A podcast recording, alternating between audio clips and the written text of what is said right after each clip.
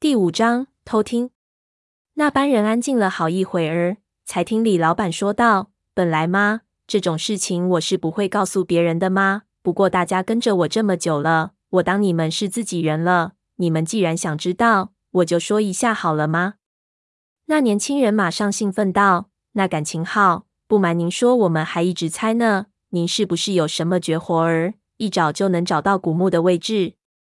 李老板又顿了顿，听上去也是不太愿意讲的。说道：“那有这么神？其实也不是什么秘密。这事情和我祖上有关。我的族谱上有这么一件事情，我说出来你们听听。”李老板说着，就讲了一件很有趣的事情。那是北魏时候的事情，兵荒马乱的，一天不知道打多少次仗，成年人都死光了。他的先祖不到六岁就得出去放牛，维持家计。那一年，他们的村子附近发生暴乱，官兵来镇压，村里人都逃难去了。他们家里没来得及走，给堵在屋子里面，外面杀得天昏的暗，一直到第三天才平息掉。他先祖战战兢兢，偷偷爬出去看，发现满地的尸体，还有很多人没有断气。他吓得发呆，忙跑去找他的牛，结果进牛栏一看，牛已经不见了，稻草里却躺着个伤兵。那兵是个哑巴，不会说话，伤得已经很重了。我老祖宗当时年纪太小，也无法分辨这到底是官兵还是造反的，只看他可怜，就取了点水给他喝，还给他用不止了血。但是那哑巴伤得实在太重，坚持了没多少时间就不行了。临死的时候，他拿出一卷写满字的麻布，交给了他祖宗，还做着手势，让我的祖宗好好保管。可惜他老祖宗家里全是文盲，根本不知道上面写的什么。后来那年大寒，冻死了很多人，家里人就把这块布当成布料做了棉衣。成年后，他祖宗就给征当了兵，在南北朝的征战中屡建功勋，后来给提到了校尉。但是当时因为流年积弱，朝代更新太快，到了他先祖晚年，家世又逐渐衰落，结果死的时候陪葬的东西。只剩下那条棉衣。之后，他们的家族经过几次兴衰的更替，到了晚清的时候，已经是一方地主。一次迁祖坟的时候，几个长工不当心，把棺木倾斜，里面的尸骨倾斜而出，倒了一地。在清理骸骨的时候，他的爷爷发现里面所有的东西都烂光了，但是那陪葬的棉衣里的那块布却依然保存的完好。他爷爷感觉很奇怪。将这块布交给他家里一个做古董生意的人，一看之下，便发现那块布名堂不小，上面的字叫做哑文，是传说哑巴才能看懂的字。李老板说到这里，问他们道：“你们可知道这块布用来做什么吗？”众人沉默了一下，一个刚才没听过的声音说道：“这个在下倒是略有耳闻。当时候北魏有一支军队，都是哑巴，这东西。”是他们传机密消息的东西，上面的字都是雅文，一般人还看不懂。在下还是听自己的大爷说的。李老板点头道：“师爷到底是师爷，那你可知道这支军队又是干什么的吗？”那师爷笑道：“那我就不甚清楚了。不过听说这支北魏的军队是沿袭曹操的摸金校尉，明里是皇帝的护卫，暗地里也做着盗窦的买卖。”因为是哑巴，又用只有他们知道的哑文，所以他们所导的古墓都只有他们和皇帝知道。他们的行迹也一直非常的神秘。说到这里，那师爷顿了顿，似乎想到了什么，问道：“李老板，莫非你说的那块麻布，竟是何木吉？”李老板一下子哈哈大笑，得意的点了点头，说道：“厉害厉害，有师爷你在。”老子想卖个关子都卖不到，不错，就是这东西。师爷吸了口凉气，回道：“那可真了不得啊！同人不同命，有这东西，该是李家发财啊。”那年轻人听不懂，问师爷道：“和墓籍是什么东西？和古墓又有什么关系啊？”师爷道：“传说这哑巴军找到古墓之后，通常并不是急于开挖，而是记录了下来，用马踏平。”灌上铁浆子，等到需要的时候再根据记录重新找回。这记录古墓位置的东西就叫何墓籍，取何处有墓之意。那年轻人吃惊道：“我靠！那这么说，上几次我们去捣的那几个豆，都是这上面得来的消息？”哇，李老板，那你可太不实在了！有这么个宝贝，也该分我们多点吗？李老板笑道：“也不仅是，祖上的东西又不是用不完的。我家祖宗棺材里那块白布。”记载了二十四个古墓的位置，现在要去的这个已经是最后一个。不过这一个应该是所有古墓里面最好的。那年轻人问道：“那上面有没有说里面都有些什么东西啊？”李老板皱了皱眉头道：“那倒没有详细记载，不过那白布上说，这一个斗中的宝贝，凡人无法销售，是极品中的极品，比秦始皇帝还要好上三分。”绝对不会有错的，你们就相信我吧。我和老痒听到这里，已经知道他们来到这里的确是有一个目标，但是我们没想到这几个人竟然来头这么大。老痒问我：“你你说这个信里的说的是不是真真的？世上还能有比秦始皇陵还好的豆？”我摇摇头回道：“这我可说不准。不过你看他说的这么信誓旦旦，没一万也有五千。”他们明天肯定过山，我们跟着就是了。”老痒说道，“那我们干脆跟到底算了。他们这一次的目标应该不小，就算捡他们吃剩下的，也能混个半饱。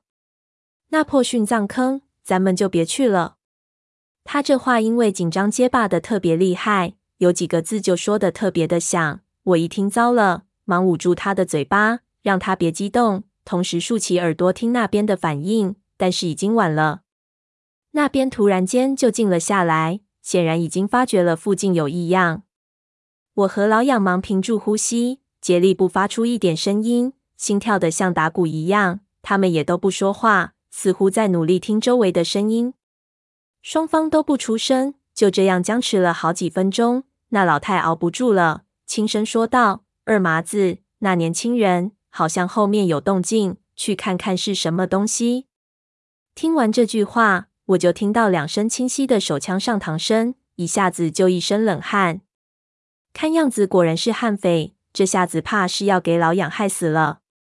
我转头看了看四周的环境，如果现在马上逃跑，我有八成的把握能逃得掉，但是以后跟踪他们就麻烦了。如果现在不跑，我实在没把握能在他们眼皮底下躲过去。正在犹豫不决时，突然，从远处传来一阵嘈杂的声音。我向那发出声音的地方望去，只见一排四五只手电正向我们这边靠拢，是巡山队过来了。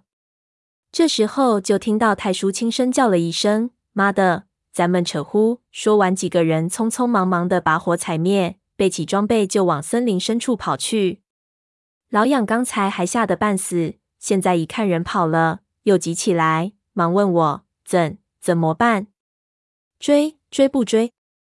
我小心翼翼的探头一看，发现他们一群人都没有打手电，森林里面一片漆黑，早已看不到人影。说道：“不成，你看这黑灯瞎火的，我们这么个追法，说不定能追到他们前面去。我们先歇着，明天跟着他们的脚印走，相信他们也不会走太远，还得停下来休息。”老痒心里干着急，也没办法。这时候，那几个巡山队的人已经离我们很近了。我们再不走，估计要被逮个正着了。我让喋喋不休的老痒闭嘴，拉着他匆匆忙忙的往另一个方向的森林深处钻去。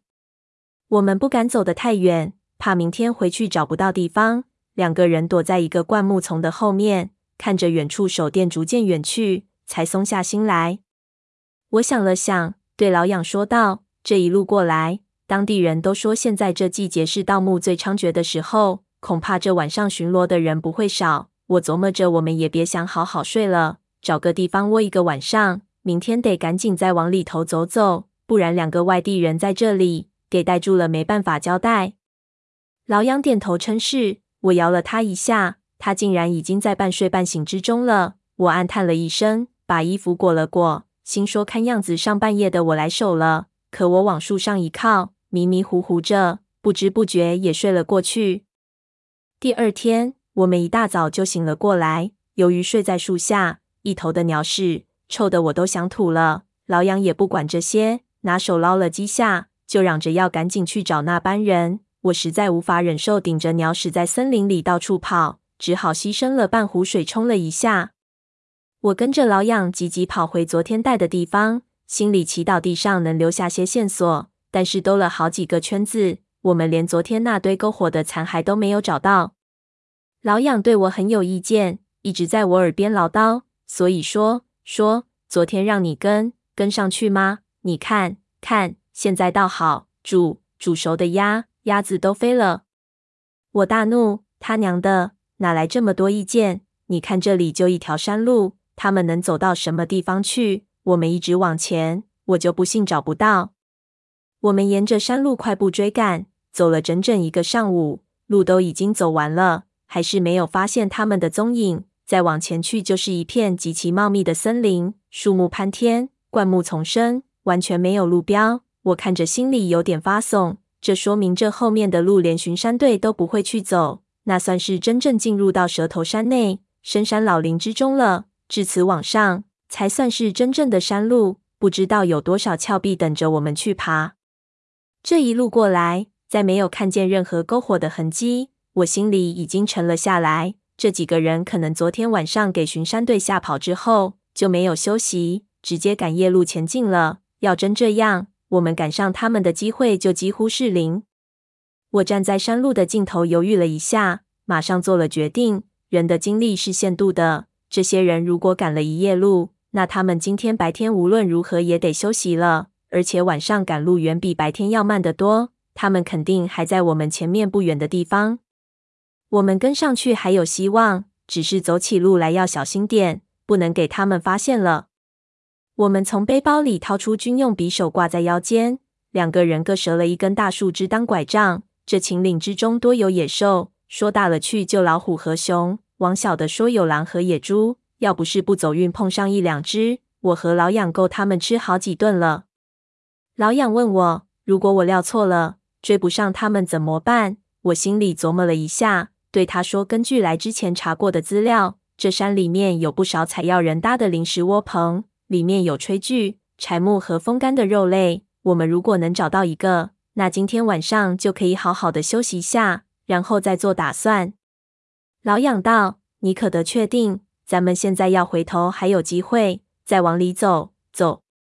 你你看这四周连连个鬼影都没，等迷在林子里面就晚了。蜀道难，难于上青天。自古长安入蜀，一千年来这连绵几百里的大山里面，不知道死过多少人，还不知道晚上闹不闹鬼呢。”我嘲笑他道：“刚来时那股雄心壮志哪里去了？”我说：“你他娘的，就是一个纸上谈兵的。这还没到山里头呢，就给我数到难了。你要不敢进去，那咱就回去。”老痒笑道：“我是提出困难在先，看你的决心会不会动摇。现在看来，咱们的小吴同学果然已经摒弃了书生气，向我们这样的流氓靠拢了。你放心，你兄弟我绝对不是纸上谈兵的人。不要说蜀道难，狗道难都不怕。”我们一边拿树枝敲着前方的灌木，一边进入丛林。以远处一座山峰为方向，闷头走。没有道路的山路非常难走，地上几乎都是草藤，顶上又是茂密的树冠，阳光极难照下来。走了不知道多久，只觉得天昏的暗，哪里都好像是看到过的。就在我开始怀疑我们是不是在原地兜圈子的时候，山势转陡向上，前面出现了一面峭壁。一排不知道什么时候修建的栈道修在上面，栈道年久失修，已经呈现出一种暗绿的潮湿的颜色，上面缠绕着大量的春花藤和猪草，似乎很久没人走过。我们正想爬上去，忽然听到一边树林里有人叫道：“喂，你们是干什么的？”我和老养吓了一跳，转头过去一看，一队人马正从远处走来，都是当地人模样的人，有男有女。似乎也是和我们一样要到山对面的村落去的。我不知道是该高兴还是害怕，忙打了眼色，让老杨把腰里的匕首藏起来，然后迎上前去，装作很诚恳的样子，问他们道：“大兄弟、大妹子，我是外地来的游客，想到山对面的村子去，打听一下，再往前的村子还有多少山路。一个穿红大褂的妇女打量了一下我，说道：“你是说俺们村吗？你大老远跑来到俺们破村里来干嘛？”我一看，这里的妇女警惕性挺强，瞎掰道：“我来找个人。你们那村我前两年来过，那时候有个老大爷招待过我。这次我回来看看他，不过两年没来了，路已经不会走了。”那中年妇女瞪了我一眼，骂道：“我呸！就你那贼摸贼样，谁知道你安的什么心？你们这样的人俺见多了，不是去挖坟墓的，就是偷猎的，想骗老娘，你还不够火候？”我被他骂得瞠目结舌，不知道怎么回话好。老痒一把把我推到一边，啪一张一百块递到这中年妇女面前，说道：“哪哪那么多废话？你哪只眼睛看到我们挖坟墓了？客气点回答问题。这这一一百块就是你的，他娘的！再敢啰啰嗦半句，老子给你一耳光！”这队伍里还有好几个壮汉，我听老痒这一说，心说要糟，山民彪悍。你还敢说这个？当下往后退了一步，准备开溜。谁知道这中年妇女后面一个男人看到这钱，马上笑眯眯的接过去，说道：“别生气，别生气，俺媳妇和你们开玩笑呢。你们想去俺们村的，往左边走，绕过这个山头，有一个瀑布，顺着这个瀑布的水一直往前走，那是最快过山的捷径了。只要跟着山西走，就一定能到俺村了。”老杨咧咧嘴，问道：“你骗人吧？要绕过去，上这个栈道不是更快吗？”那男人道：“这个栈道不知道什么年月修的了，从来没加固过，现在已经没人敢走了。”我听了，心里啧舌头，心说幸亏遇到他们，刚才走的蒙了，差点就上去，要困在上面，真不知道怎么办好。那男人看了看天色，说道：“哎呀。”我看你们今天晚上也赶不到了，得在这山里过夜了。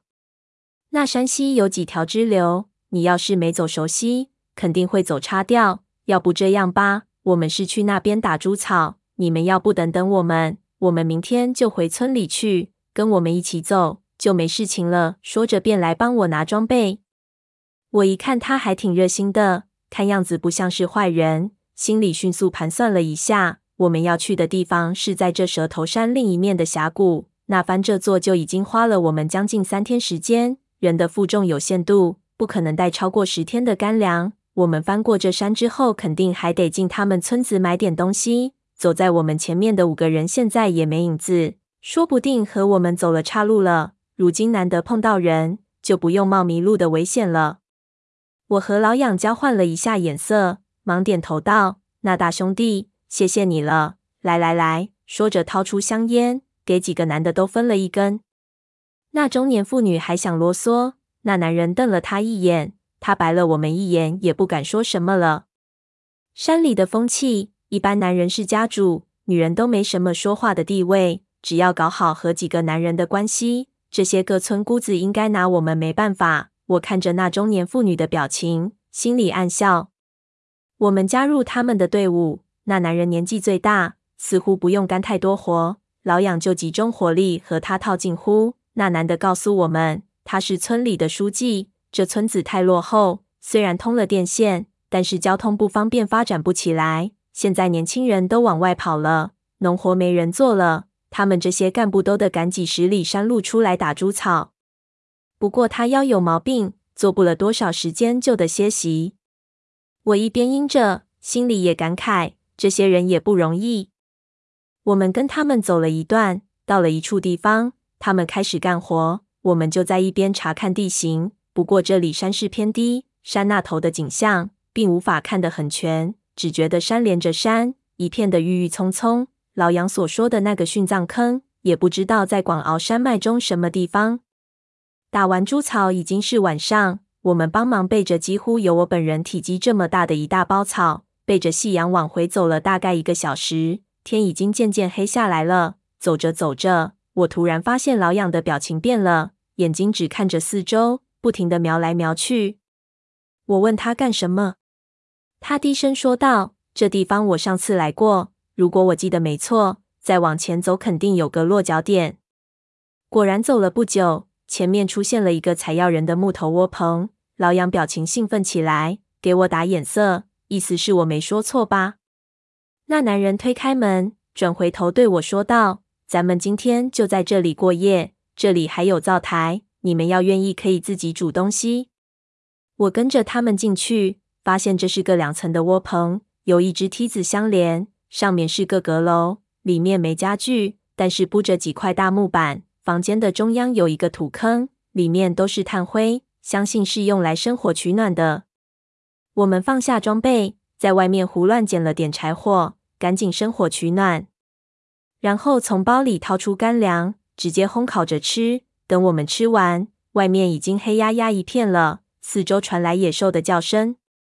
老杨点了一支烟，问村支书那是什么，后者也说不清楚。这里打猎的人早就死没了，要找村里的老人才知道。又说道：晚上我们男人每人只能睡半宿。得有个人看着这火，不让它灭掉，不然恐怕外面的野兽要进来的。我不置可否，这一天的路累得够呛，想到以后可能连续几个星期都得这样过，不由有点悔当初答应老杨。对老杨说：“我守最后一班好了，我先打个盹，你半夜里叫醒我换班。”刚说完，他就大声抗议，但是我糊里糊涂的已经不知道他在说什么，不一会儿就进入了梦乡。这一觉睡得不太安逸，我翻来覆去的。到了后半夜的时候，突然有人咬我，睁开眼睛一看，其他人都睡觉了。老痒一边四处看着，一边轻轻推我，轻声叫道：“起来，快起来！”